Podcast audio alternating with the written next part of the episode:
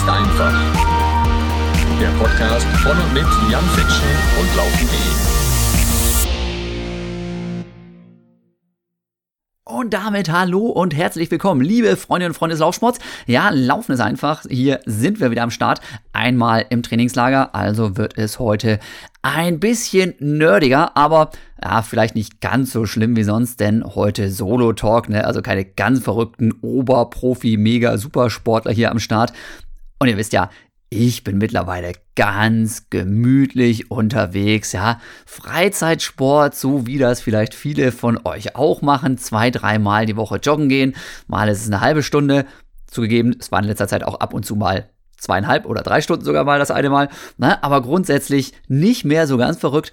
Das letzte Mal ne, mit dem Jonas Deichmann da, Triathlon einmal rund um die Welt. Ansonsten lade ich ja immer wieder auch gerne die aktuellen Topsportlerinnen und Sportler ein. Von daher, da geht's dann richtig ab. Heute wird es etwas gemütlicher. Trotzdem, ja, trotzdem ist natürlich momentan einfach richtig was los in der Laufszene. Und das nicht nur im Hochleistungssektor, sondern vor allem, und darüber freue ich mich ganz besonders, auch so im, ja, ich sag mal, ambitionierten Breitensport. Na klar, trainieren viele von euch einfach so für sich und tun und machen. Aber ich weiß, da sind auch eine ganze Menge Leute dabei, die sagen, ja, ab und zu mal so ein Wettkampf, ja, ob nun ganz ernst genommen oder nicht, das ist doch so ein bisschen das Salz in der Suppe für mich. Deswegen habe ich auch vor zwei Wochen diesen Podcast gemacht zum Thema Halbmarathon und Marathon mit so ein paar Tipps und Tricks dazu. Was gibt's da noch zu beachten? Warum sollte man mit dem Training für einen Marathon nicht erst drei Tage vor dem Start anfangen? Ja, warum sollte man nicht mit den ganz neuen Schuhen direkt an die Startlinie gehen? Die Folge kam wieder total gut an, das ist so witzig. Ähm, ja, weil man manchmal, wenn man so tief drin ist in der Szene, natürlich etwas den Überblick verliert. Ne? Was interessiert die Leute? Was haben die nicht alle schon längst gehört? Sachen, die für einen selbst absolut selbstverständlich sind, ja, die sind es natürlich für andere Leute nicht unbedingt. Ähm, deswegen bin ich sehr dankbar, dass ihr mich daran erinnert habt. Jan, hey, mach mal so eine Folge nochmal und die kam sehr, sehr gut an. Ne? Also Marathon und Halbmarathon, so wird's gemacht cooles Ding und da kam eben auch sehr viel positive Rückmeldung von euch. Deswegen, ja, weiß ich einfach auch, dass viele jetzt unterwegs sind in die Richtung. Aber andere machen vielleicht auch einfach nur einen 5-Kilometer-Lauf mit oder einen Firmenlauf oder einen Zehner. Deswegen mache ich dazu auch nochmal demnächst eine Spezialfolge. Die wird dann allerdings im Rahmen der Serie hier ähm, Projekt 10.000 mal 10.000, also eher so, ne, nicht Richtung Bestzeit, sondern eher Richtung ich will überhaupt mal vielleicht bei einem Volkslauf mitmachen ne, und warum das so gut ist. Deswegen wird das eher so ein Einsteigerding, dass ich da speziell dazu mache. Heute möchte ich eigentlich ja einfach nur so ein bisschen Freestyle machen und euch noch mal was zum Thema Kenia erzählen, denn ja, Leute, ihr wisst, wer das Intro hier immer spricht, ja?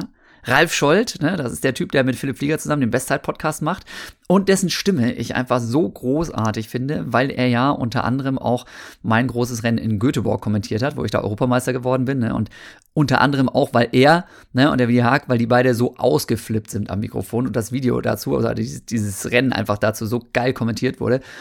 Unter anderem deswegen kann ich diesen Job überhaupt nur machen. Deswegen, ja, ne, ich bin ja langsamer Profiläufer, ihr wisst das, ne, mach Vorträge, mach Laufcamps und so weiter.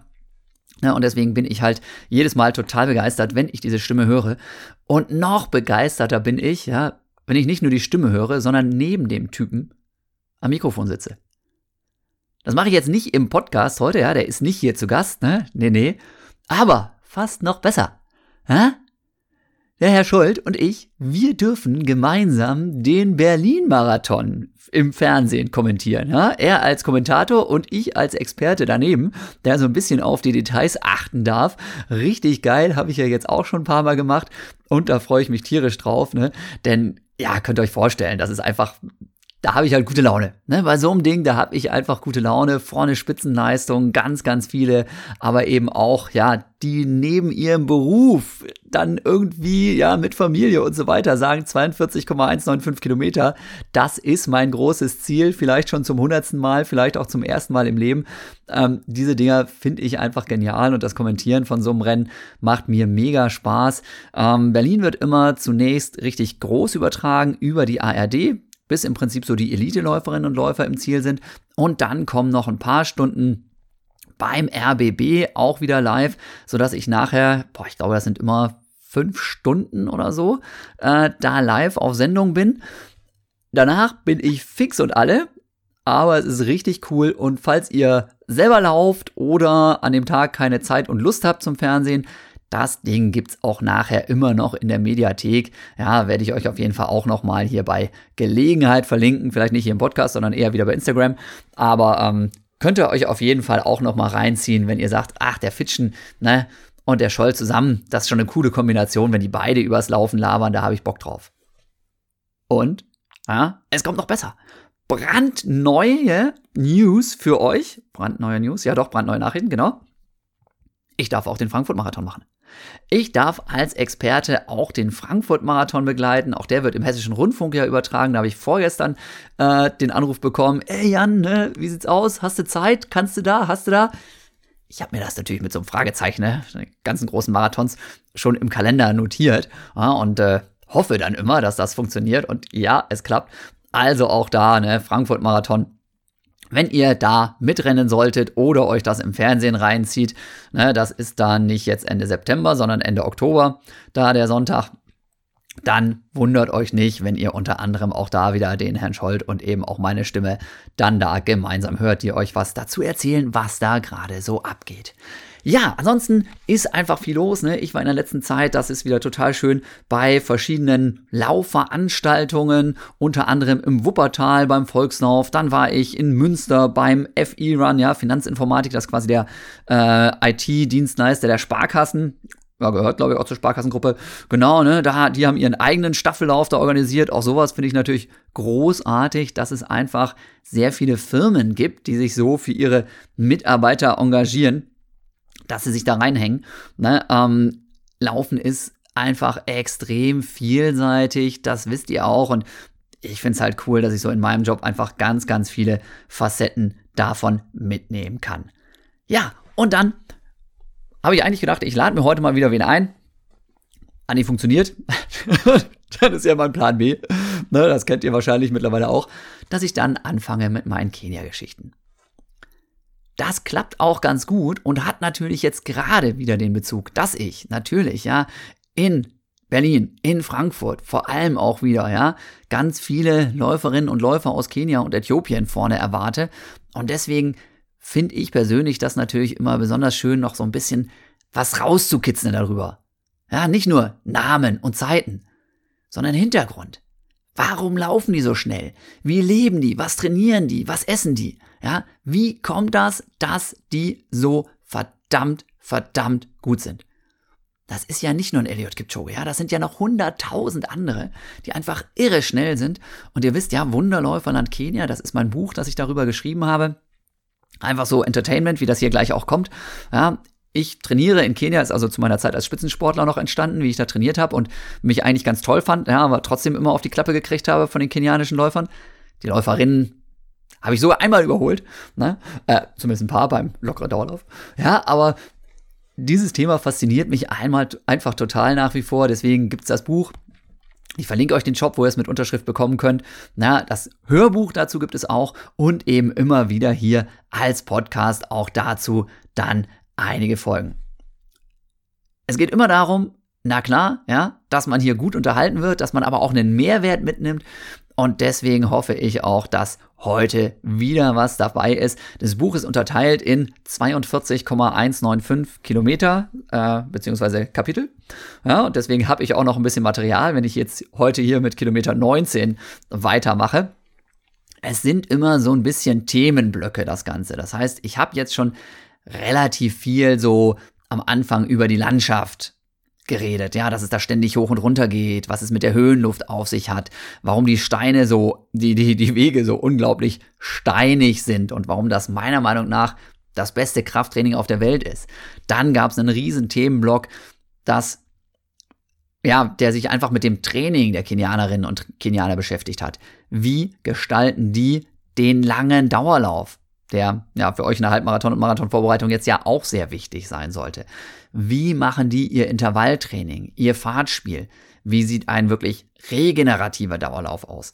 Und natürlich, ja, das letzte Mal, dass ich hier was über die Kenianerinnen und Kenianer gemacht habe, einfach mal im Detail geguckt, was trainiert wirklich so ein Typ, ja? Wie Elliot Kipchoge, beziehungsweise nicht so ein Typ wie Elliot Kipchoge, sondern wirklich, ich habe mal geschaut, es gibt Pläne von dem, was trainiert oder hat er trainiert, ne? So, ja, einfach mal das unter die Lupe genommen.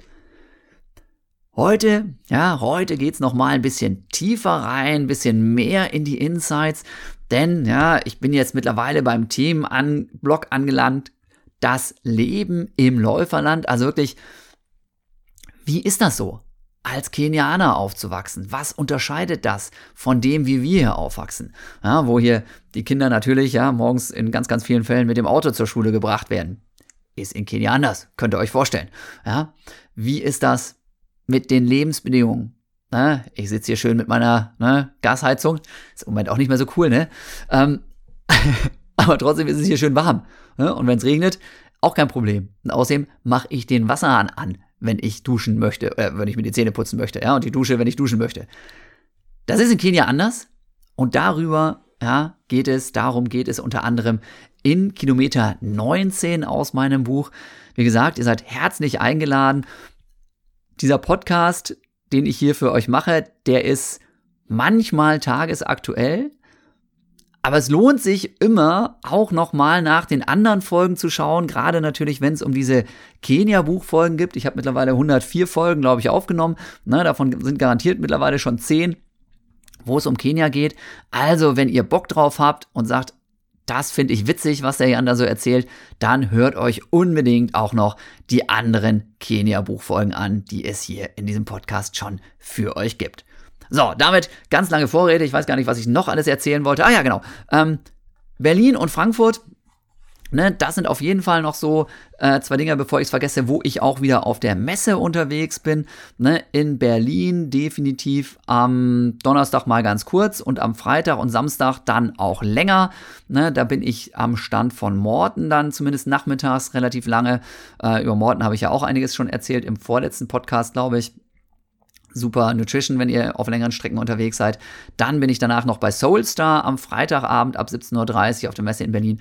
Und in Frankfurt weiß ich es noch nicht genau, denke aber, dass ich da im Vorfeld auch irgendwie da ein bisschen rumspringen werde. Ne? Und ja, sei es nur irgendwie, um selber mal zu gucken, was da so abgeht in der Messehalle.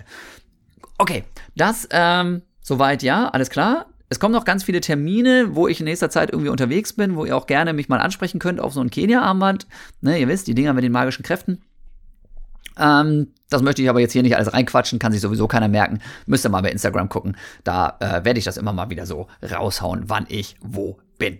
So, jetzt aber, Leute, ich weiß ja, ihr hört das Ganze hier beim Dauerlauf und spätestens jetzt solltet ihr, ne, so weit sein, dass ihr euch einigermaßen aufgewärmt habt und fit fühlt. Ja, Herz-Kreislauf-System ist in Schwung es kann jetzt losgehen. Es kann jetzt losgehen, ja, nach Kenia. Deswegen fahrt noch mal ganz kurz so ein bisschen runter. Träumt euch gemeinsam mit mir ins Wunderläuferland Kenia. 2400 Meter über dem Meeresspiegel. Wir sind jetzt gemeinsam schon ein paar Wochen da, na, haben unheimlich viel erlebt, haben unglaublich viel gesehen. Übrigens, äh, wenn ihr das Ganze wirklich in echt und nicht nur hier in na, so Podcast hören wollt, im Februar geht's ja wieder hin. Ne? Ich mache Freizeitläufercamp in Kenia. Na, aber jetzt träumen wir uns erstmal hin nach Kenia. Und zwar, ja, zu Kilometer 19 aus meinem Buch E10, Home of Champions. Da, wo die wirklich einfach fast alle herkommen, diese Superstars. Aber es gibt eben nicht nur Superstars. Und darüber jetzt mehr. Kilometer 19, Wunderläufer nach Kenia von Jan Fitschen, erschienen im Narayana Unimedica Verlag. Das Leben eines Läufers. Ja, der kurze Ausflug in die Zukunft und zu dem Training von Elliot Kipchoge ist vorbei. Wie gesagt, ja, Podcast vorletzte Woche. Jetzt sind wir wieder ja, im Jahr, ich weiß gar nicht genau, wann das war, 2011 oder so, ne? Also 2011 ist jetzt quasi das Hier und Jetzt, ja, im Trainingslager in Iten. Und ja, ich bin fit, ich bin jung und auf der Jagd nach Rekorden. Na, mittlerweile bin ich natürlich immer noch fit und jung, aber damals war ich eben noch viel fitter und jünger. Äh, und äh, ihr seid das genauso, weil wir sind ja jetzt hier gemeinsam im Trainingslager gerade. So. Den morgendlichen Dauerlauf haben wir absolviert, ja, und danach fragen Ruben, mein Trainingskollege und ich, Jacob, einen unserer kenianischen Laufkollegen, der gerade mit uns unterwegs war, ob er uns nicht in die Geheimnisse der Ugali-Zubereitung einweisen möchte. Na, Ugali ist das Wunderessen der Kenianer. Wenn ihr immer noch glaubt, Pasta-Party vorm Rennen ist das Größte. Lasst euch gesagt sein, das ist es nicht. Ihr müsst Ugali essen. Am Abend vor dem Rennen. Das bringt richtig Power. Ja, dazu habe ich aber schon eine andere Folge genommen. Darum geht es heute gar nicht. Ne? Heute geht's noch ein bisschen tiefer rein. Wir sind nämlich neugierig und wollen genau wissen, wie der typische Läufer hierzulande diesen magischen Maisstampf Ugali herstellt. Vielleicht läuft das ja anders ab als in der Küche unserer Camps. Welche Rituale gehören zum Ugali-Kochen? Kommen nicht doch irgendwelche komischen Kräuter mit rein in die Mischung? Welche mystischen Worte, ja, ich denke da so ein bisschen an Miraculix, ne? kennt ihr Asterix und Obelix, ne? Welche mystischen Worte werden rezitiert, ja, wenn das Ding gekocht wird? In welche Richtung muss der Rührlöffel gedreht werden? Und aus welchem Holz schnitzt man ihn? Wir verabreden uns also mit Jacob, wie auch sonst beim Dauerlauf, am Ende der Teerstraße. In das Durcheinander aus kleinen Hütten und Häusern, ne, wo er irgendwie wohnt, da hätten wir uns zugegebenermaßen doch nicht reingetraut. Also man fühlt sich da überall super sicher. Ne? Wir sind da also wirklich ja jetzt auch schon ich selber tausendmal gewesen im Trainingslager, auch mit meinen Freizeitläufergruppen bin ich da jetzt schon zigmal gewesen. Da ist wirklich nie was passiert. Richtig cool. Aber ja, alleine schon, weil man sich in dem Gewusel auch verlaufen kann, ähm, waren wir doch zumindest in dem Fall, ne, und das war ja jetzt hier eins, wo ich jetzt gerade von berichte, meiner ersten Trainingslager oder sogar das erste Trainingslager in Kenia, da war ich noch nicht so cool und, uh, und safe und selbstsicher da. Na, deswegen warten wir lieber auf Jacob und trauen uns eben nicht alleine in dieses Gewusel rein. Und wir sind ganz froh, dass wir eben auf bekanntem Terrain abgeholt werden. Jacob, unser kenianischer Guide und Mitstreiter, wohnt, wie so viele hier, in einem der kleinen Gebäudekomplexe. Die Läufer, die nicht aus den Farmen der direkten, auf den Farmen der direkten Umgebung aufgewachsen sind und für ein Leben mit den Großfamilien auf dem Dorf zu alt sind, ja, die, die von ein bisschen weiter weg kommen, die leben oft hier in, in Iten, also schreibt, schreibt sich Eton übrigens wie dieses äh, Edel College da ne, in, in England, äh, spricht sich aber immer Eton, Eton aus. Und diese Kenianerinnen und Kenianer, die eben nicht da direkt auf dem Bauernhof unterwegs sind, die wohnen oft ja hier in einem dieser ja eben Gebäudekomplexe. Es gibt einen kleinen Innenhof, der im Regelfall natürlich nicht gepflastert oder geteert ist, sondern einfach ja Gras und Staub. Und an beiden Seiten davon sind Einzimmer-Apartments. Dieser ganze Komplex ist einstöckig und der Begriff Einzimmer-Apartment ist wirklich wörtlich gemeint. Es gibt keine Küche, es gibt kein Bad, es gibt nur einen einzelnen Raum. An beiden Seiten des Gebäudekomplexes ja, gibt es jeweils acht Türen, also acht Zimmer. Und ja, die Schuhe vor diesen einzelnen Zimmern, die lassen darauf schließen, dass mindestens 14 dieser, ja, 2 mal 8, 16 Wohnungen, von Läufern bewohnt werden. Das Klo, ja, das eben nicht jeder für sich selber hat, ist ein kleines Häuschen mit Loch im Boden in einer abgelegenen Ecke des Innenhofs. Und die Dusche, deswegen habe ich das vorhin mit dem Wasserhahn betont, die Dusche für alle gemeinsam besteht aus einem Wassertank auf einer Seite des Komplexes. Fließendes Wasser ist sehr relativ in Kenia, glaubt es mir. Wir sind immer noch drin, ja. Hintergrund. Wie wachsen die auf? Ja, das ist nämlich ein ganz entscheidender Teil auch für die Motivation, warum so viele von denen nachher so gut sind. Jacobs Wohnung ist sehr schlicht eingerichtet. In dem etwa 10 Quadratmeter kleinen Raum stehen nur ein Bett und eine kleine Kommode. Und das ist schon fast alles. Die Deckenbeleuchtung besteht aus einer Glühbirne, die allerdings nicht per Schalter, sondern durch Ein- und Ausschrauben der Birne angeschaltet wird. Man weiß sich zu helfen. Hakuna Matata, ist klar. Auf der Kommode, und auch das finde ich schon richtig, richtig witzig, ähm, ja, man erkennt sich halt in so vielen Sachen wieder. Ne? Also klar, ich bin auch irgendwie großer Comic-Fan, ne? aber Trainingstagebuch, Laufbuch, sowas fliegt bei mir dann halt auch rum. Oder zumindest damals, ne? Jetzt schreibe ich kein Trainingstagebuch mehr, ne? Aber das ist in Kenia einfach sehr, sehr ähnlich. Drei Bücher liegen also auf der Kommode von Jacob. Ein Laufbuch, ein Trainingstagebuch und, das ist ein bisschen anders als bei mir, eine Bibel. Das Laufbuch stammt vom amerikanischen Läuferpapst Jack Daniels. Ja, das ist nicht der Typ vom Whisky, ne? nicht, dass ihr jetzt irgendwie da was falsch versteht. Ne?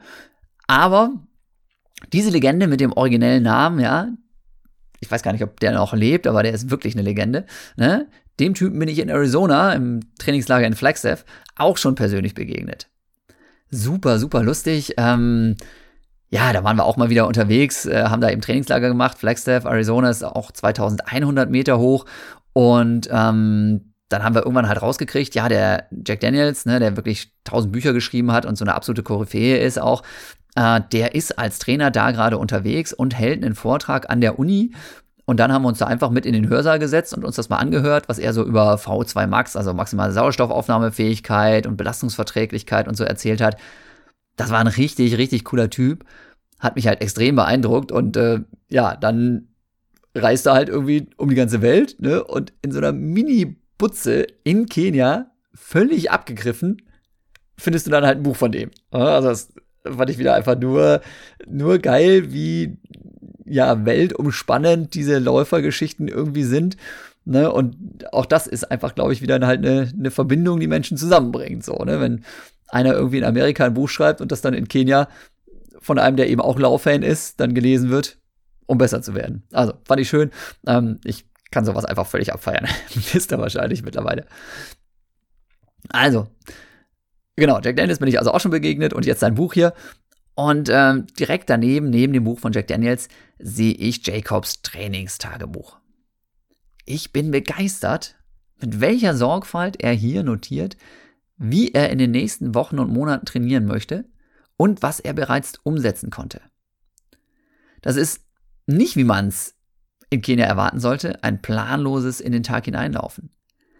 Jacob arbeitet hier in seinem bescheidenen Zimmer extrem methodisch und setzt dabei das Wissen amerikanischer Erfolgstrainer um. Hätte ich so nicht erwartet. Ne? Ich dachte, ja, komme ich heute nicht, komme ich morgen und jetzt probiere ich einfach mal und so. Ne? Und ich glaube auch nach wie vor, dass das bei den meisten Kenianerinnen und Kenianern der Fall ist. Ne? Also einige haben ja irgendwie einen Trainer dann auch, ne? Aber ich glaube, ganz, ganz viele, die machen wirklich alles frei nach Schnauze und gucken dann, was passiert. Aber bei Jacob war es eben anders und das, ja, fand ich schon irgendwie wieder mal lustig. Ne? Hätte ich nicht so mit gerechnet. Ähm, und bei ihm sind tatsächlich alle Details, die man so kennt, notiert. Ne? Wochenumfang, Geschwindigkeiten, in dem Fall vermutete Geschwindigkeiten, denn damals war noch nichts mit GPS-Uhr am Handgelenk. Ne? Aber eben so gut es geht, notiert er hier alles möglichst präzise und zieht daraus seine Schlüsse fürs Training. Ja. Und dann, drittes Buch, ja, die Bibel. Ja, okay, ne? Findet man in unseren Landen eher selten, ne, an so einer exponierten Stelle, direkt griffbereit, mitten auf dem Nachttisch. Aber bei Jacob, ich habe ihn natürlich dann auch darauf angesprochen, ne, ist ganz klar, ist der Glaube eine extrem wichtige Stütze des Lebens. Ja, auch der Glaube gehört zu den Athleten, die sonntags nicht trainieren, ne, sondern eben zur Kirche gehen. Es kommt dann später auch noch mal ein Artikel, äh, ein Bericht hier, ein, oh, ein Kapitel darüber, ne, wie wichtig der Glaube für die kenianischen Läuferinnen und Läufer ist und wie der denen auch hilft, schneller zu werden. Aber hier äh, nur so einmal am Rande erwähnt, die Bibel. Aber diese Bücherauswahl, die ich da finde, bei ihm auf seinem Schreibtisch, ne, die ist natürlich schon irgendwie sehr bezeichnend ne, und sagt total viel über ihn als Typen und über seine Ziele aus. Und in dem Fall ist es tatsächlich ja so, dass wir eben absichtlich nicht jetzt mit irgendeinem so Superstar quatschen, ne, sondern eben mit Jacob, der ja in der Laufszene natürlich überhaupt nicht bekannt ist und auch keine riesen Erfolge hatte bisher, ne? Sondern der ist einer von diesen unzähligen und dafür aber ganz typischen Athleten hier oben in Iten. Na, denn wenn wir in, in Europa Kenianerinnen und Kenianer sehen, dann ist das ja immer so die Spitze des Eisbergs. Das sind ja die absoluten Topstars, die es überhaupt schaffen, hier bis zu uns zu kommen. Ne, selbst wenn die nur beim Volkslauf in, hinter Tupfingen ne, irgendwie Vierter werden, dann muss ja trotzdem irgendwie der Manager oder irgendein Manager die so unterstützt haben, dass sie sich erstmal den Flug hierher leisten konnten. Das heißt, die müssen schon richtig was auf dem Kasten haben. Ne? Und klar, wenn man dann im Fernsehen guckt, da sieht man natürlich nur die, die ganz, ganz, ganz, ganz oben stehen. Jacob ist keiner von denen, die ganz, ganz oben stehen, sondern einer von den wie gesagt, typischen kenianischen Läuferinnen und Läufern, die halt nicht dieses mega, mega Riesenniveau haben. Ist ja nicht so, dass die alle viel schneller laufen als wir. So, wir aber neugierig, ne, klar, jetzt sind wir schon mal bei ihm zu Hause und alles ganz cool und ganz entspannt. Dann scannen wir erstmal den Raum ja, nach der Küche ab. Wir wollten ja schließlich uns von ihm mit Ugali bekochen lassen. Küche? Die ist doch hier, meint Jacob. Unsere Blicke schweifen umher auf der Suche nach einem Kühlschrank. Oder wenigstens nach einem Herd. Aber da können wir lange suchen. Der Herd ist nämlich eher so eine Art Campingkocher, der tatsächlich in dem Fall mit Holzkohle betrieben wird. Und ein Kühlschrank, ihr habt es euch wahrscheinlich schon fast gedacht, gibt es einfach mal komplett gar nicht. Ja, also ganz ehrlich, ich bin ja großer Camping-Fan ne, und fahre gerne so mit dem Wohnmobil in Urlaub. Aber selbst da ist natürlich ein Gasherd drin, ne? fließendes Wasser, ne? muss halt immer den Wassertank vollfüllen. Und wir haben auch einen Kühlschrank, ja, wo du eben, ja, nicht so groß wie zu Hause, aber trotzdem alles reinkriegst. Und der Jacob lebt einfach komplett sein ganzes Leben ohne dieses ganze Zeug. Das ist für uns so schwer vorstellbar, ne? Aber das gibt es einfach noch total oft auf der Welt und eben auch da in Kenia, ne? Und naja, könnt ihr euch vorstellen, man kann so leben, ne? Natürlich, das geht alles. Aber die Motivation, da dann rauszukommen, durch knallhartes Training und sportliche Erfolge, die ist natürlich riesig. Ja, und deswegen kommt zu dem Thema Motivation, wie gesagt, auch noch einiges mehr. Ja, aber jetzt erstmal noch ein bisschen weiter Hintergrund. Wie sieht das da aus bei dem Jacob, dem Läufer aus der na, vierten oder fünften Reihe? In einem kleinen Regal in seiner, in der Anführungsstrichen Küche, finden sich zwei Töpfe und ein Rührlöffel. Das Wasser, das Wasser kommt nicht aus dem Wasserhahn, denn den gibt's nicht, sondern aus einem Kanister. Dann geht's los. Ja? Kohle anzünden, Wasser in den Topf und erstmal warten. Und das gibt uns dann Zeit zum Plaudern. Über das Laufen und über das Leben eines Läufers in Kenia. Jacob, den wir getroffen haben, der ist 28 mittlerweile und die drei Medaillen an, Wand, an seiner Wand. Ne, dazu gibt es dann schöne Bilder. Ja, also wenn ihr euch das Bild Buch in der Printausgabe kauft, da gibt es eben natürlich, das zeichnet sich gerade dadurch aus. Text ja, aber auch richtig geile Bilder von Robert Wilhelmi. Ne, ähm, und äh, übrigens beim Hörbuch, wenn ihr das bestellen möchtet über den Laufen ist einfach-shop.de, da kommt ein Bildband dazu. Ne, da gibt's gratis, gibt's noch ein richtig cooles ähm, E-Book mit ganz, ganz vielen geilen Bildern dazu. So, ne, aber ja, an seiner Wand von seiner kleinen Butze hängen drei Medaillen. Und die zeugen von seinen größten Rennen. Vor drei Jahren war er nämlich in Europa, um in Italien und Spanien jeweils einen Marathon zu bestreiten. Bestzeit 2 Stunden 18. Wir werden stutzig.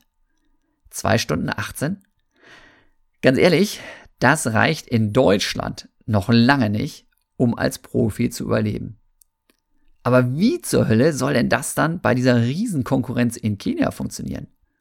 Ja, wie kann das denn sein, ne, dass man mit 2 Stunden 18, die schon bei uns nichts Besonderes sind, ja, und in Kenia natürlich erst recht nicht, ne? Ihr wisst Bescheid, ja, für einen Mann da laufen halt die Frauen schneller. Ne? Das funktioniert einfach nicht, damit wirklich Geld zu verdienen. Und deswegen die Frage natürlich, ey Jacob, wovon lebst du eigentlich? Wie funktioniert das? Du hast uns doch erzählt, du wärst Profiläufer. Ja? Und dann erzählt uns Jacob, dass er einfach halt auch nicht viel zum Leben braucht. Er zahlt 1200 Kenia Schilling Miete, ja, das sind umgerechnet 10 Euro, aber das eben nicht pro Tag, sondern pro Monat. Dann ist es tatsächlich so, das können wir kaum glauben, dass er sich dieses Mini-Zimmer, das er da hat, teilweise noch mit einem Trainingskollegen teilt. Ne, und das halbiert natürlich dann auch die Miete. Na, für Strom, ihr habt das vorhin mitgekriegt, kein Kühlschrank, Licht sehr rudimentär. Das Einzige, was man machen muss, ist das Handy aufladen. Ja, für Strom hat er nicht viele Kosten. Ja, und das mit dem Essen, ne, wofür man ja sonst noch viel Geld ausgibt, dass er kein Auto hat, ist, glaube ich, klar. Ja, wenn ich gerade so hungrige Freunde wie wir vorbeikommen, dann, sagt er, reichen ihm zwei Kilo Maismehl, um das Ugali für eine ganze Woche zu kochen. Und diese zwei Kilogramm Maismehl, die kosten in etwa 80 Cent. Ich müsste es nochmal recherchieren, ob es mittlerweile deutlich teurer geworden ist, ne? aber wie gesagt, das ist so in etwa zehn Jahre her jetzt das Ganze. Für 80 Cent Essen für zwei Wochen kaufen. Klar, ein bisschen Obst und Gemüse kommt noch dazu, ne? aber Gut, dann muss man halt auch nicht so viel verdienen, ne? Zu diesem Ugali kommen dann eben Suja, ja, das ist auch so ein spinatähnliches Gemüse aus der Sukuma-Wiki-Familie. Und äh, ja, dann wie gesagt, ganz viel frisches Obst natürlich noch. Dieses Gericht, Ugali mit Soja, ist angeblich sehr eisenhaltig und wird, erzählt uns Jacob Stolz, ne, auch als Medizin eingesetzt. Ja, ganz klar, ne, wenn man sich so unterhält, dann merkst du wieder mal, dass die Kenianer nicht nur auf den Laufstrecken die Besten der Welt sind, sondern eben sie sind auch absolute Weltklasse darin, aus allem einfach das Beste zu machen. Ja? Wenn es einfach nichts anderes gibt als Ugali, weil du keine Kohle für was anderes hast, dann wird das Ugali einfach kurzerhand zu deiner Lieblingsspeise erklärt. Ja? Und die Suja, das eben auch super günstig ist, ja, das ist natürlich dann, du kannst ja halt nichts anderes leisten, ja, aber wenn du ganz fest daran glaubst, dass es auch noch mega gesund ist und mega eisenhaltig und dich deswegen zu einem besseren Läufer macht, dann funktioniert das auch mit diesem Suja total gut. Ja? Überlegt euch mal. Der Kopf spielt eine Riesenrolle. Wenn ihr der Meinung seid, ne, dass genau diese Socken euch richtig schnell machen, dann zieht ihr an. Auch wenn die Löcher haben. Egal. Das funktioniert. Könnt ihr mir glauben. Aber zurück nach Iten. Das Wasser kocht. Aus einem Plastiktopf rührt unser Gastgeber das Maismehl in den Topf. Nach Gefühl, ja, jeder Handgriff sitzt. Macht das nicht zum ersten Mal, ihr wisst Bescheid. Und per Augenmaß wird dann die Konsistenz geprüft. Noch ein bisschen mehr Maismehl, okay, passt, kurz aufkochen, weiter umrühren, fertig. Salz? Nein. Pfeffer? Nein. Äh, kommt gar nichts mit in den Topf. Keine geheime Gewürzmischung. Misteln mit goldener Sichel geschnitten oder so. Ja? Auch bei Jacob nicht. Schade.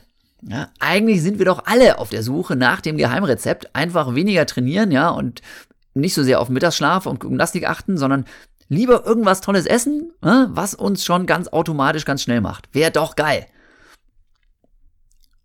Klappt anscheinend auch bei Ugali nur so mittelprächtig. Also, wir sind weiter auf, Geheim auf der Suche nach den Geheimnissen der Wunderläufer. Ugali gehört dazu, aber es scheint nicht das einzige zu sein. Das Ugali, berichtet uns Jacob, darf am Boden des Topfes gerne leicht anbraten und diese dabei entstehende Kruste wird dann später wie Brot gegessen. Na, der Rest ist eher dann einfach so ein sehr, sehr fester Pump, den man dann da kriegt, ne, bei diesem Ugali. So, wir bekommen darauf warten wir jetzt schon die ganze Zeit, ne? Und ihr habt mit Sicherheit jetzt auch schon richtig Kohldampf, ne? Nachdem ich hier die ganze Zeit unterwegs bin und von Ugali kochen erzähle. Wir bekommen nach einer kurzen Abkühlphase unser weiches Ugali vorgesetzt. Erst, ne, ganz wichtig, ja, gibt so eine kleine Schüssel zum Händewaschen. Und dann darf jeder seinen Klumpen mit den Fingern essen. Ja, kein Besteck, sonst funktioniert es nicht. Wenn ihr euch jemals Ugali kochen solltet vor dem Wettkampf, denkt daran, Hände waschen und mit den Fingern essen. Sonst setzt diese magische Wirkung des Ugalis nicht ein. Ich habe das getestet, könnt ihr mir glauben. Na? Auch bei Jacob ist das Ugali absolut geschmacksneutral. Das ist einfach, ne? Dadurch, dass du kein Salz und kein Pfeffer drin hast, hast du da so eine weiße Pampe und denkst so, okay, sehr speziell. Aber, na, wie das eben bei uns ist. Wenn du Nudeln ohne Salz machst, schmecken die auch nicht richtig geil. Dann gibt es halt natürlich irgendwie eine Soße oder sonst was dazu. In diesem Fall eben dieses Socha. Ne? So. Jacob ne, hat ja nun wenig Zeit zum Kochen, weil wir ihm da auf die Nerven gehen. Deswegen hat er aus weißer, weiser Voraussicht noch ein bisschen von diesem Socha vom Vortag aufgenommen. Und das schmeckt tatsächlich richtig geil. Ne? Da sind dann eben Gewürze drin, Salz mit drin, dann noch ein paar Zwiebeln, ein bisschen äh, Tomaten sind da mit drin. Na, Rezept dazu gibt es übrigens natürlich auch in meinem Buch hier, ist klar. Ja.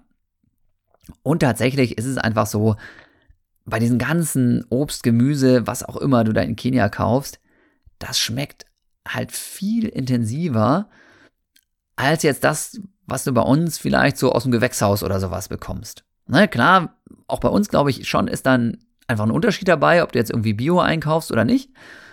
Aber da hatte ich immer das Gefühl, boah, du schmeckst wirklich die kenianische Sonne mit in dem Essen. Vielleicht kann man es so beschreiben. Na?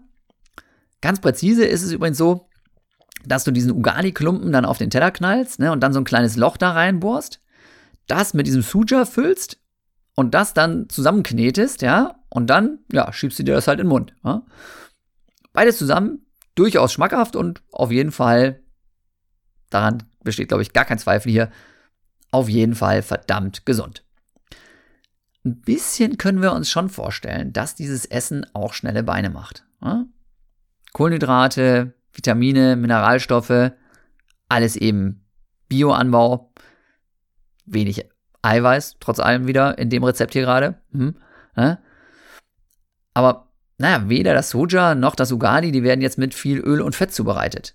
Das haben wir auch schon in den Camps beobachtet. Ja, also ne, bei dem Suja, okay, wenn die Zwiebeln vielleicht noch ein bisschen statt nur gedünstet auch mal angebraten werden. Aber generell ganz, ganz wenig gebratenes, viel mehr gedünstetes, gekochtes. Ist nicht so schlecht, glaube ich. Zu unserem Leidwesen gibt es aber übrigens, ne, und ich bin ja so ein, so ein Süßigkeiten-Junkie, gibt es nach dem Essen keinen Nachtisch wir haben es schon ein bisschen geahnt, ne? ist klar. Dessert ist einfach in Kenia nicht drin, normalerweise. Ist anders übrigens, ja, in dem Camp, also wenn ihr mit mir nach Kenia fahrt, super Essen, super Nachtisch, Pancake Mikado, großartig. Aber bei einem normalen Läufer in Kenia, ja, nix der Art, ne? Ist klar. Eigentlich ist das ja eine praktische Sache. Wenn ich keine Schokolade im Haus habe, bei mir zu Hause, dann kann ich äh, auch gut darauf verzichten.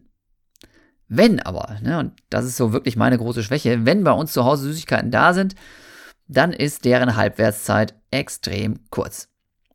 Und ganz ehrlich, ich vermute, dass das auch bei Jacob so wäre. Ja, also wenn der jetzt irgendwie Schokolade hätte und Geld für Schokolade hätte, natürlich hat er da Bock drauf, ne? Und natürlich fällt ihm was dann schwer, darauf zu verzichten. Aber wenn es nicht da ist, gibt es die Versuchung nicht. Wunderbar, ja. Ist so eine Sache. Na, wer jetzt meint, er müsste irgendwie äh, ja, auch seine Ernährung achten. Da ist einfach, glaube ich, der beste Tipp, nicht hungrig einkaufen gehen und vor allem eben kein Süßkram einkaufen. Und klar, wenn man jetzt irgendwie mit Kollegen im Büro sitzt, wo ständig die Süßigkeiten-Schale steht, das macht's nicht einfacher. Ich weiß. Ja? So, aber zurück. I10, wieder mal kleiner Exkurs hier. Denn, ganz ehrlich, das mit diesem Ugali und so hier kochen war ja ganz spannend. Aber viel mehr als das Essen an sich faszinieren uns bei Jacob seine Lebensumstände. Ne, das ist einfach heiß, wenn du bei so einem Typen da mal hockst und mit dem in Ruhe quatschen kannst. Das Geld, ja, das er zum Leben braucht, das verdient er normalerweise innerhalb weniger Monate, indem er bei seinen Eltern auf der Farm hilft. Ja, die ist in dem Fall tatsächlich 80 Kilometer entfernt. Und nein, er hat kein Auto. Wenn er da ist, ne, dann erledigt er auch kleinere Nebenjobs und kommt dann möglichst schnell wieder zurück nach Iten beladen mit Töpfen voller Ugali-Mehl vom Feld seiner Familie und eben zumindest auch mit ein bisschen Geld, das er verdient hat. Aus unserer Sicht ne, ist klar, wenn wir so überlegen, puh, hä, wo geht's denn hin in der Zukunft? Studieren, Ausbildung, irgendwie Job suchen, bla bla bla. Aus unserer Sicht ist das, was der Jacob macht, natürlich völlig planlos. Denn das ist mal ganz klar, ja der wird den Durchbruch als Profiläufer in Kenia einfach nicht schaffen. Ja, der liebt und lebt seinen Sport und zieht sein Ding voll durch, das ist total beeindruckend, aber ganz klar, ne, der, der ist einfach schon viel zu alt und mit 2 Stunden 18, da wirst du auch dann nicht mehr unter 2 Stunden 10 laufen. Und selbst das ist in Kenia mittlerweile schon zu wenig, um davon zu leben. Ja, da musst du ja mindestens eine 208, 206 vielleicht sogar anbieten. Ne, Im Marathon. Ja, wir reden jetzt vor allem eben einfach über Marathon, weil ja, wissen die meisten viel mit anzufangen. Natürlich kannst du auch als Kenianer 800 Meter laufen oder 5000 Meter laufen oder drei Hindernis laufen. Aber im Marathon auf der Straße ist das meiste Geld zu verdienen und deswegen wollen eigentlich die meisten kenianischen Läuferinnen und Läufer auch mittlerweile Marathon laufen. Ne, aber ganz klar, für Jacob wird das nicht reichen. Und deswegen ist halt so ein bisschen die Frage, ne? Boah, was macht der da eigentlich? Und ist das so richtig vernünftig? Ne? Ah, darf man zumindest seine Zweifel haben. Ah, beim Abwasch, der dann natürlich nach dem Essen anliegt, brauchen wir zum Glück nicht zu helfen, denn ja, kein Besteck, nur ein Topf. Da ist auch nicht viel Abstand zu machen, äh, Abwasch zu machen. Wie praktisch. Und auch das natürlich genial, ne? weil nicht nur das Abwaschen irgendwie doof ist, wenn man keine Geschirrspülmaschine hat und auch mit Geschirrspülmaschinen doof ist. Na, je weniger man Zeit mit dem Abwaschen verbringt, desto mehr Zeit bleibt fürs Trainieren und Schlafen geil. Ja? So geil das Leben des kenianischen Läufers ist. Im Detail immer wieder für den Sport optimiert. Teils gewollt, teils aber auch, so wie in diesem Fall, weil es gar nicht anders geht. Diese Erkenntnis, ja, der optimalen und perfekten Ausrichtung auf den Sport. Na, diese Erkenntnis gewinnen wir bei unserem Besuch. Und die Vorstellung dazu gefällt uns sehr. Obwohl wir, ja, das in diesem extremen Maßstab, wie das in Kenia gemacht wird, äh, nicht nachmachen können und wollen. Da sind wir uns ziemlich sicher. So, es gibt übrigens, ähm, wenn ihr mal guckt, YouTube, Jan Fitschen, auch Videos zu dem Ganzen. Ja, und gerade diese beschriebene Szene hier, wo Jacob für uns kocht und wir uns seine Wohnung angucken und sowas, das habe ich damals tatsächlich auch gefilmt. Das heißt, äh, da gibt es dann zu Kilometer 19 aus meinem Buch ein kleines Video bei YouTube. Also guckt da gerne mal rein, wenn ihr da noch mehr Eindrücke haben möchtet. Ähm, ich versuche das jetzt so gut es geht für euch zu beschreiben und da eben Bilder im Kopf zu kreieren. Aber manchmal ist so ein Video natürlich auch ganz cool. Deswegen ja, äh, Jan Fitschen YouTube, da gibt es jede Menge äh, Videos auch. Ich habe unter anderem ja auch hier die Lesung schon mit eben, ja, Bildmaterial auch nochmal bearbeitet. Also ich habe teilweise aus den Kapiteln vorgelesen und dann entsprechende Bilder dazu raussuchen lassen vom Norbert Wilhelmi und hier reingestellt. Aber das gibt es eben auch richtig als, als Videofilm, äh, wie ich eben mit dem U Jacob da sitze und äh, wie wir uns da verköstigen lassen von ihm. Aber, und das finde ich auch besonders schön an dieser Geschichte mit Jacob, ähm, über Facebook und so kann man ja wirklich auch Kontakt halten, auch wenn man sich Ewigkeiten nicht sieht. Und äh, darin sind die Kenianer halt auch ganz groß. Und ähm, mit Jacob war es halt einfach so super lustig. Der hat uns ja beim Training begleitet, der hat uns dann da mal eingeladen und so. Und äh, ja, haben wir einfach gut geschnackt. Und dann ist es ja so, dass ich, wie gesagt, diese, diese Freizeitläufer-Laufcamps mittlerweile mache und deswegen da immer noch wieder hinkomme. Und dann eben tatsächlich jetzt gerade beim letzten Mal auch den Jacob wieder getroffen habe. Und das war natürlich super lustig und da habe ich dann überlegt, ja, wie kannst du das jetzt irgendwie hier in das Buch noch mit einarbeiten? Das Buch ist jetzt in der dritten Auflage erschienen und ich habe das gerade im letzten oder vorletzten Jahr dann eben nochmal äh, überarbeitet und dann ein paar neue Sachen mit dazu geschrieben und aufgenommen. Und äh, deswegen kommt jetzt tatsächlich nochmal ein Abschnitt dazu, ja, quasi das große Wiedersehen mit Jacob, so äh, zehn Jahre nach äh, aktiver Zeit, bei mir zumindest, und äh, sechs Jahre nach Erscheinen des ersten Buches. Also einige Jahre später, mittlerweile, ne, das ist quasi die Jetztzeit, bin ich vom Hochleistungssport zurückgetreten und komme als Coach und Reiseleiter wieder nach Iten. Ja, eben wie gesagt, Freizeitläufer, kein Hochleistungssport, sondern Lauferlebnisreise mit Interair. Aber tatsächlich, Jacob, mit dem ich über die Jahre immer wieder per Facebook in Kontakt stand, lädt ein paar Reiseteilnehmer und mich zum gemeinsamen Dauerlauf und anschließend auch zu sich nach Hause ein. Fand ich super cool, ne? Also er fand das eben auch toll, dann irgendwie da wieder, dass wir wieder aufgetaucht sind, ne? Und hat dann geguckt, ja, wen hast du dabei? Und dann, ach ja, klar, dann jogge ich doch einfach auch noch mal eine Runde mit, ne? Und dann kommt er danach mal bei mir zu Hause vorbei. Ja? Tatsächlich sind wir beide ein bisschen älter und auch zugegebenermaßen ein bisschen schwerer geworden. Ja, ich hatte ja früher so 61, 62 Kilo Wettkampfgewicht. Heute sind es eher so 68, 69. Ne? Aber okay, ich esse, wie gesagt, ja viel Schokolade gerne und trainiere einfach nicht mehr zweimal am Tag, sondern noch zweimal die Woche. Ne? Aber bei Jacob ist es tatsächlich so, nicht sehr realistisch meiner Meinung nach, aber er versucht tatsächlich gerade nach einer Verletzung wieder den Anschluss zu finden. Ist also immer noch Profisportler. Wie ist es ihm jetzt in den letzten Jahren ergangen, seit wir uns das letzte Mal getroffen haben? Wie schon zu vermuten war, naja, der ganz große sportliche Durchbruch ist ausgeblieben. Aber, und das finde ich natürlich klasse, er hat es trotzdem zu einem gewissen Wohlstand gebracht, wie er uns stolz erzählt. Er wohnt immer noch in diesem kleinen Minizimmer, wo wir ihn damals getroffen haben, ne? total verrückt. Aber, ja, die vier Schafe, die davor auf dem Innenhof grasen, die gehören ihm. Und außerdem auch so ein Stück Land irgendwo in der Nähe von Iten. Ja? Das hat er gekauft und da will er demnächst für sich und seine Familie ein kleines Häuschen bauen, wenn er wieder zu Geld gekommen ist. Im Moment pflanzt er da einfach Gemüse an und so, wie man das halt macht. Ne? Das ist wirklich eine sehr, sehr ländliche Region da oben. Und die meisten leben von der Landwirtschaft. Ne? Das ist aber auch nicht so einfach, ne? Und die Kohle hat auch nicht in erster Linie er verdient, denn ne, derzeit ist nämlich seine Frau, ja, die auch eine Läuferin ist, in den USA um mit dem Laufen und einem Job in der Tankstelle Geld zu verdienen. Also auch eine richtig harte Ansage, ja. Was bei uns, na klar, ja, kommt auch oft vor, dass irgendwie ein Partner, eine Partnerin ständig weg ist. Aber bei denen, ja, seine Frau einfach mal komplett in den USA, schickt dann immer Geld nach Hause. Ne? Ihr gemeinsamer Nachwuchs, auf den passen halt die Großeltern auf, weil kann man nicht mitnehmen in die USA und gleichzeitig arbeiten. Und er versucht auch zu trainieren. Ne? Deswegen, also die Großeltern im Einsatz für die Kinder. Er versucht es als Profiläufer, sie versucht es als Profiläuferin. Boah, das ist schon echt, echt hart, ne? Muss man einfach so sagen ja, für mich natürlich trotzdem alleine schon das wieder so mitzuerleben, ne, sehr, sehr eindrucksvoll und total schön, dass man sich da wieder sieht. Ne, auch die Laufcamp-Teilnehmerinnen und Teilnehmer, die da mit waren, ne, wir haben da nicht alle mitgeschleppt. Normalerweise sind wir ja so 20, 30 Leute, die da in diesem Laufcamp mitfahren. Ne, und ähm, mit so vielen Leuten hätten wir gar nicht in die Bude gepasst, deswegen waren wir irgendwie zu viert oder zu fünf dann da.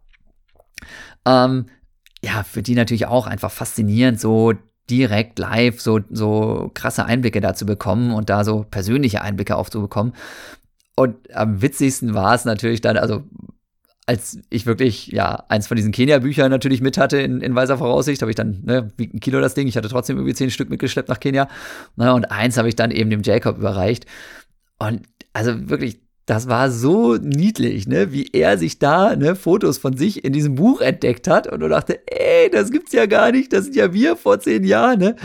Der hat sich so gefreut, der hat so abgefeiert, ne, und ähm, ja, das war für mich, wie gesagt, auch einfach wieder ein wunderschöner Moment, dieses, dieses Verbindende des Sports so zu erleben. Und äh, ja, dann haben wir natürlich auch wieder irgendwie Fotos gemacht, ne? Äh, Jacob und ich, ne, mit Kenia Buch und äh, eben dieser Vergleich so, ja, wie wir halt früher aussahen und wie wir heute aussehen. Das war schon sehr, sehr lustig. Deswegen, ja, also neben seiner Bibel und seinem Buch von äh, Jack Daniels ne, und äh, was war es noch, sein Trainingstagebuch, ja, was ich da am Anfang beschrieben habe, da liegt jetzt in Kenia E10 Home of Champions auch Wunderläuferland Kenia das Buch von Jan Fitschen, ne, mit ganz, ganz vielen Fotos. Fand ich sehr, sehr cool und sehr, sehr großartig, ja. Ja, so sieht's aus mit Kilometer 19, ne, und ich habe so ein bisschen gesagt, ja, ich versuche immer, damit ihr im Training nicht zu kurz kommt, diese Folgen so mindestens eine Stunde lang zu machen. Und dabei bleibe ich auch einfach. Ja, und das ist ja ganz einfach, weil Kilometer 19, ja, kommen ja da noch einige. Ja? bis das Buch bei Kilometer 42,195 dann in die Verlängerung geht. Ah ja, habe ich schon wieder verraten, wollte ich nicht verraten. Es gibt auch noch einen Bonus hinten raus, ne, nach den 42,195 Kilometern quasi das Auslaufen. Ja, also deswegen machen wir es doch einfach so, ne? Ihr seid noch dabei, ja, ihr habt noch Spaß, ihr wollt noch mehr lernen über die Kenianerinnen und Kenianer und rausfinden, wie das aussieht, wenn die nicht gerade den Berlin-Marathon gewinnen. Deswegen nochmal ein Thema, das vielleicht auch für euch wieder ganz spannend ist. Das Thema Trainer. Ich werde zunehmend ja auch gefragt, lieber Jan, machst du nicht auch Personal Training? Kannst du mir nicht mal einen Trainingsplan schreiben? Ich habe das mal im letzten Jahr und Anfang dieses Jahres tatsächlich gemacht. Mit Fanbase hieß das. Das war ganz witzig. Also jetzt auch nicht so 1 zu 1 Coaching mit genauen Zeiten drin, aber zumindest so für einen 10 Kilometer Lauf, für einen Halbmarathon mal so eine, so eine Reise begleitet mit irgendwie Videos und wöchentlich irgendwie, ähm, ja, Zoom-Call dazu, wo man dann seine Fragen loswerden konnte. Aber so eins zu eins, das funktioniert nicht. Dazu bin ich einfach zu viel unterwegs.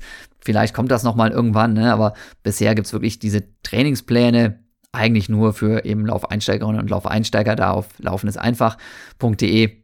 Aber sonst mache ich das nicht. Aber ich habe natürlich früher mal einen Trainer gehabt ne? und äh, bin dem sehr, sehr dankbar. Und ja, wenn man die Möglichkeit hat, sich irgendwie einer Laufgruppe anzuschließen, wo einer, der ein bisschen Ahnung hat, einen da unterstützt das ist schon eine feine Sache. Ja, auch Laufbücher können helfen, auch natürlich gute Podcasts können helfen, sein Training zu optimieren. Aber einen Trainer zu haben, zu dem man Vertrauen hat, das ist fein. Und da ist jetzt halt natürlich die große Frage, wie ist denn das in Kenia? Deswegen Kilometer 20, Wunderläuferland Kenia, die Trainerfrage. Der Besuch bei Jacob gestern, ihr merkt, jetzt lese ich wieder los. Der Besuch bei Jacob gestern war ein besonderes Highlight. Wir fühlten uns sehr willkommen. Es war total unkompliziert und locker. Wie das übrigens, finde ich, bei Sportlerinnen und Sportlern ganz oft der Fall ist. Man duzt sich sofort, man hat sofort irgendwie Anknüpfungspunkte und Gemeinsamkeiten, ja. Finde ich, finde ich witzig, finde ich richtig witzig. Ähm, das genieße ich auch sehr, muss ich sagen. So. Jacob hat uns auf jeden Fall bei diesem Besuch für viele weitere Besonderheiten hier im Wunderläuferland die Augen geöffnet. Allein schon dieses Buch von Jack Daniels und die Tatsache, wie akribisch er sein Trainingsprotokoll führt, das gibt uns tiefe Einblicke in das Leben und den Alltag kenianischer Profiläufer. Eben auch von denen in der zweiten und dritten Reihe. In den großen Gruppen, die sich an den verschiedenen Ecken hier in Iten zum Training treffen und die dann gemeinsam loslaufen, da findet sich eigentlich fast immer auch ein Athlet, der sowas wie die Rolle eines Trainers übernimmt. Ob jetzt einfach die schnellsten in der Gruppe in diese Rolle geschlüpft sind, weil sie halt die Besten sind und alle anderen dann sowieso fragen, wie sie das gemacht haben, ja. Oder, ja, ob die einfach über wirklich viel Trainingserfahrung verfügen und Fachkompetenz sich angelesen haben. Das weiß man nicht und es ist eigentlich auch egal. Fest steht, es gibt meistens in diesen großen Gruppen sowas wie einen Leitwolf oder vielleicht auch einen Trainer. Ja? Meiner Erfahrung nach äh, laufen die verdammt oft noch mit, diese Trainer, aber es gibt natürlich auch die Rolle des ehemaligen Athleten, der nicht mehr selber mitläuft, sondern wirklich dann mit dem Auto nebenher fährt oder nur noch vorher eine Ansage macht und die Leute dann losschickt. Ne? Aber es gibt einfach super, super viele aktuelle und ehemalige Champions aus Kenia. Ne? Und klar, nicht selten ist es dann da eben so, dass du sagst, ja, wer ist denn das hier? Ne? Äh, ach ja, ne? ehemaliger Weltmeister, das ist mein Trainer.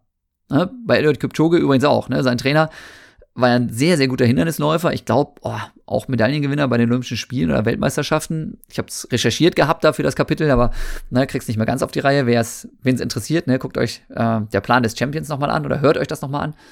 Also ganz viele ehemalige Topläuferinnen und Läufer jetzt eben als Trainer unterwegs. Obwohl bei Läuferinnen, ehrlich gesagt, weiß ich es nicht. Ich glaube, es sind doch zu 99 Prozent noch Männer, die die Trainingsgruppen leiten in Kenia. Naja, also. Ach, da ist es ja doch schon hier. Ah, guck mal, hier. Habe ich doch recherchiert. Also, manche der Athleten, wie der aktuelle Weltrekordhalter im Marathon ne, und Olympiasieger. Ach nee, das ist äh, schon länger her. Wilson Kipsang, guck, musste ich noch mal ein bisschen äh, anpassen. Aktueller Weltrekordhalter im Marathon, Wilson Kipsang, der ist es nämlich nicht mehr. Aktueller Weltrekordhalter, wisst ihr, das ist jetzt Kipchoge. Ne? Aber der hat sich damals tatsächlich selbst trainiert und lässt sich nur so ein bisschen beraten von anderen Trainern. Ja, andere Läuferinnen und Läufer vertrauen allerdings auch wirklich komplett auf die Vorgaben eines Coaches. Ganz klar, ne? gibt es immer beides. Neben den vielen einheimischen Trainern sind aber in Kenia auch zahlreiche Mzungu-Trainer vor Ort. Ja? Die eben nicht Kenianer, die Weißen. Ja? Und einer dieser Mzungus, Brother Colm O'Connell, der brachte tatsächlich vor einigen Jahren in Kenia den Stein ins Rollen, beziehungsweise die Läufer ans Laufen. Auch dazu, zu dem Colm O'Connell gibt es ein extra Kapitel, ne? deswegen soll es um den hier heute gar nicht primär gehen, sondern es geht eher so ein bisschen generell um die Trainer. Also, heute treffen wir eben nicht Colm O'Connell, sondern Gabriele Nicola. Der italienische Coach, mit dessen Gruppe ich meine leicht verunglückten Tempoläufer auf der Bahn absolviert habe, das war auch ein vorheriges Kapitel, wo ich bei den Intervallen ordentlich auf die Fresse gekriegt habe, ja, der ist einer von den Trainern von außerhalb. Er wohnt allerdings mittlerweile auch schon seit zig Jahren in Iten, lebt mit einigen seiner Athleten in einem Camp und tourt dann mit denen eben zu den großen Wettkämpfen in der ganzen Welt. Coach Gabrielis, Jungs und Mädels haben unzählige Medaillen bei internationalen Großereignissen abgeräumt und sind bei allen großen Stadtmarathons in den Siegerlisten vertreten. Sich mit ihm über Trainingsphilosophie zu unterhalten, ist definitiv eine sehr spannende Sache. Nur, ah, da hat er sehr gelacht, der Typ, ne, als ich dann irgendwann auf die Idee komme, mein Training in Iten auf meiner Homepage zu dokumentieren, da liest er sich das durch, der Vogel, wo ich nicht mitgerechnet habe, ja, und muss ein wenig schmunzeln. Denn anscheinend widerspricht einiges, besonders auch die Intensität meiner Einheiten, seiner Trainingsmethodik sehr deutlich. Aber gut, ja, so kriege ich zumindest mal ein ehrliches Feedback auch und komme dazu, mit ihm ein paar Sachen durchzusprechen. Und dabei kriege ich natürlich, klar, auch wieder gutes Input für meine Läufe. Auch Renato Canova, absolute Oberlegende, ja, mit dem ich mich bereits über die Sinnhaftigkeit des Laufens auf der Straße unterhalten habe, der ist so eine Granate unter den Langstreckentrainern. Bevor es ihn nach Kenia zog, betreute der eben auch die italienische Nationalmannschaft, italienische Marathon-Nationalmannschaft Ja, und neben zum Beispiel Wilson Kipsang hat er noch hunderte andere kenianische Läuferinnen an die Läufer und Läuferinnen an die Weltspitze gebracht. Zwischendurch war er mal Nationalmannschaftstrainer von Katar ne, und hat da eben die dort eingebürgerten Kenianer betreut und dann äh, war er eine Zeit lang Trainer des chinesischen Nationalmarathon Nationalmannschaftsteams und ja, jetzt ist er einfach wieder in Kenia, mittlerweile, keine Ahnung, wahrscheinlich 85, ne? Und springt da immer noch als Trainer rum. Total abgefahrene Figur. Renato Canova weiß extrem viel übers Laufen. Aber ja, bei ihm ist das kein Dialog mit ihm gemeinsam, sondern ein Monolog von seiner Seite. Da wirst du sofort in die Rolle des stillen Zuhörers gedrängt. In dem Fall, ja, auch wenn ich, ihr wisst es, selber gerne rede, geht das aber in Ordnung. Denn, na, verglichen mit dem bin ich mit meiner Erfahrung und allem, was ich zu meinen Erfolgen zähle, eine ganz, ganz kleine Nummer. Also Schnauze halten und lernen. Aus Renato Canovas Worten sprudeln pure Begeisterung und Leidenschaft. Und das, obwohl er doch schon so lange in dieser Sportart unterwegs ist. Er macht aus meiner Sicht absolut kein Geheimnis aus seinen Trainingsmethoden. Ich darf ihn alles fragen. Und auch das hilft mir natürlich extrem bei meiner Buchrecherche, ja, bei meiner Suche nach dem kenianischen Erfolgsrezept. Oben mein Trainingskollege und ich, wir sitzen also nach einem weiteren langen Trainingstag und den Gesprächen mit Gabriele Nicola und Renato Canova schließlich, ja, auch solche Gespräche können anstrengend sein auf Italienisch, Englisch, also gutes Englisch, aber sehr spezieller Dialekt wieder. Ja, wir sind also völlig platt und sitzen jetzt beim Abendessen im Hotel. Nach den ersten Tagen, die wir damals in dem Lauf kennen, äh, von Lorna Kipplerrad verbracht hatten, sind wir irgendwann umgezogen ins Carrier View. Wollten einfach nochmal was anderes sehen. Und dieses Carrier View ist gigantisch. Ja? Super Essen, genialer Ausblick. Ne? Wirklich, man guckt da übers Rift Valley, man guckt da ins Tal runter. Wunder, wunderschön. Fantastisch. Vom Carrier View haben wir einen Ausblick aufs Tal, der ist genial. Es geht steil nach unten und beim Frühstück blicken wir im Morgendunst über die kleinen Höfe und die Felder und hören die Hähne krähen. Rauchschwaden steigen von den Kochstellen auf. Ab und zu sieht man mal eine Kuh da unten rumwandern äh, oder mal ganz weit auf der Straße ein Auto rumfahren sensationell. Und dann bei guter Sicht, ja, im Laufe des Tages, kann man in der Ferne auch schon mal den Mount Kenya erkennen. Neben den Läufern finden sich übrigens im Carrier View in dieser Unterkunft auch immer wieder Gleitschirmflieger ein, denn ja, die gute Thermik hier an der Cliffkante da, die kriegt man schon auch mal für so Rekorde im Langstreckenflügen, Langstreckenfliegen dann genutzt. Aber Abendessen. Beim Abendessen gelten unsere neugierigen Blicke nicht der Landschaft, sondern einigen weiteren Gästen, die sich hier an der Balustrade des Restaurants ihr Essen schmecken lassen. Mo Farah, den dürftet ihr auch kennen. Doppel-Olympiasieger über 5000 und 10.000 Meter, den erkennen wir sofort. Auch David Rudisha, 800 Meter Weltrekordhalter, ist aufgrund seiner Größe kaum zu übersehen. Und, ja, jetzt gehe ich doch noch mal ein bisschen dahinter, der ältere Herr, der neben Rudisha sitzt. Das ist genau die Trainerlegende schlechthin, Brother Colm O'Connell. Es gibt ihn wirklich. Vor Colm O'Connell möchten wir als Läufer am liebsten ehrfürchtig auf die Knie fallen. 76, ja, ich hätte es mir vielleicht doch vorher nochmal durchlesen sollen. Es geht anscheinend jetzt doch in diesem Kapitel schon um ihn. Lass mich mal sehen. Nee, ich habe noch ein extra Kapitel, glaube ich, über ihn geschrieben, oder? Ich weiß es nicht genau. Na egal, auf jeden Fall kommt jetzt ein bisschen was zu Colm O'Connell. Ne? Bisschen wild wie das Ganze hier. Ich hoffe, ihr seht mir das nach. Ja? 1976 tauchte er als irischer Missionar für einen dreimonatigen Aufenthalt in Iten auf. Wollte eigentlich Erdkunde unterrichten. Und von da an ging der kenianische Laufsport so richtig ab. Ja, es gab schon vorher vereinzelt gute kenianische Läuferinnen und Läufer. Läufer, glaube ich, nur bis dahin.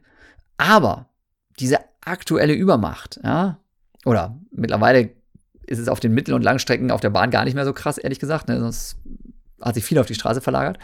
Ja, aber diese zeitweise extreme, extreme Leistungsexplosion ne, der kenianischen Läuferinnen und Läufer auf den Mittel- und Langstrecken, die hat zum allergrößten Teil dieser Colm O'Connell zu verantworten.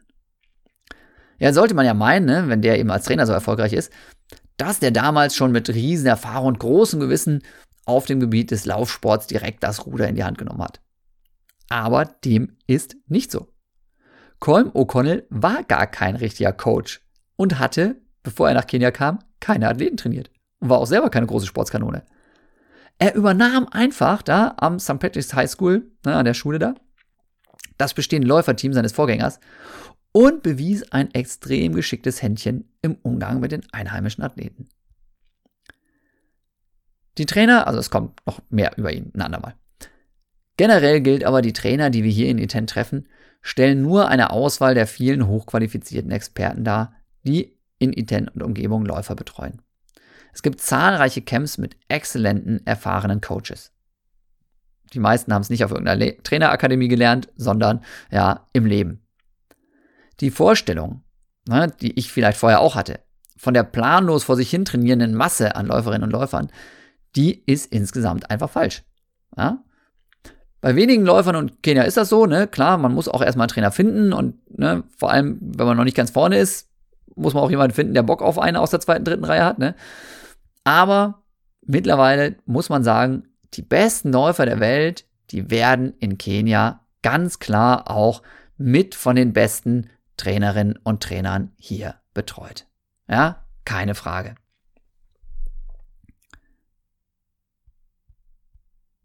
Dazu gibt es übrigens auch wieder einen kleinen Tipp zur Trainersuche. Ne? Ich habe das Ganze hier so ein bisschen äh, angereichert auch. Ne? Um den Erzählfluss nicht zu unterbrechen im Buch, habe ich das Ganze mit so Tippboxen immer noch mal äh, komplettiert. Ja, äh, auch wieder ein Tipp, den ich vorher gekriegt habe. Jan, erzähl doch einfach deine Geschichte und die Details, die packst du noch mal so in so kleine Kästen rein. Ne, deswegen an der Stelle, und jetzt habe ich auch die eine Stunde hier vollgequatscht. Yes! also, Tippbox zur Trainersuche. Ja, besonders für unerfahrene Sportlerinnen und Sportler sind ja die Ratschläge eines Trainers einfach extrem hilfreich. Ne? Ist klar, irgendwann hat man sein eigenes Ding, hat seinen eigenen Rhythmus, dann braucht man nicht jemanden, der einem da Händchen hält und irgendwie nochmal ständig irgendwie was sagt. Ja, und es ist aber einfach doch ein großer Vorteil, wenn dir ein Experte zur Seite steht.